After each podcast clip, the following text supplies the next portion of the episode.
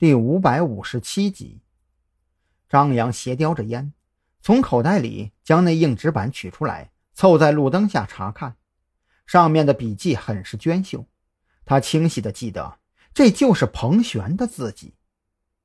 九点半，夜来香。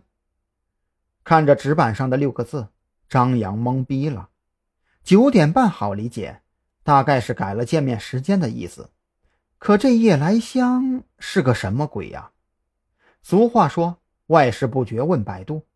张扬取出手机，打开百度，输入“山南市夜来香”这六个字，立即跳出来一个酒吧的广告软文。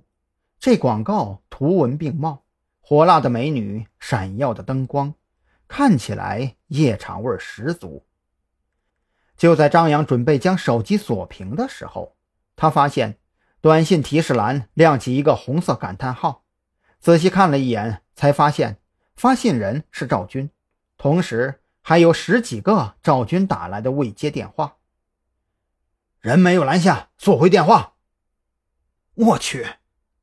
张扬当即无奈，不过转念一想也对，按照蓝雨桐的性格，赵军能把他拦下来的可能性太小了。不过也幸好。彭璇改变了见面时间和地点，如此一来，就算蓝雨桐回到这里，也不知道自己下一步要去哪儿。想到这里的同时，张扬忽然后背一阵冰寒。彭璇改变见面地点的原因就是这个吗？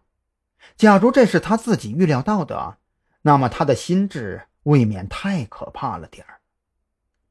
饶是心中巨震，张扬还是很快做出了决断。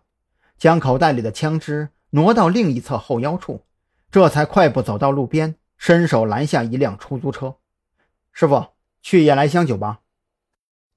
司机听到这话，立即露出一抹暧昧的笑意，那眼神也变得是个男人都能读懂。张扬心情烦闷，也懒得管这司机到底是怎么想的。眼下对于夜来香酒吧，两眼一抹黑。连位置在哪儿都不知道，也只能走一步算一步，等到了地方看情况再做决断。出租车司机将车子开得飞快，只用了二十多分钟就停在了夜来香酒吧门口。这地方位于山南市市中心，附近有不少 KTV 和商业街。眼下才不过八点四十左右，正是人多的时候。付了车费。张扬紧皱眉头，走进夜来香酒吧。震耳欲聋的 DJ 以及胡乱飘闪的刺眼灯光，都让他很不适应。他只能强忍着不爽，在吧台要了一杯加冰柠檬汁，独自找了一处角落坐下。这个位置视野不算宽广，实际上，在这种混乱嘈杂的场合，任何位置的视野都相差不大。除了眼前三两个卡座的人还能看清楚轮廓，再远点儿，那就只能看到人影在晃动。当闪光灯闪耀的时候，甚至连男女都分不太清楚。耳边嘈杂的重金属音乐一直在回响，饶是冰镇柠檬汁都无法抚平张扬心中的暴躁。他觉得自己憋了一肚子的火，很想抓着彭璇的衣服领子问问他。是不是忘了陆安是怎么死的？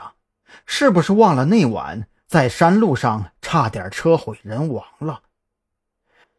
可等候的时间总是那么难熬，半个多小时，漫长的仿佛有一个世纪。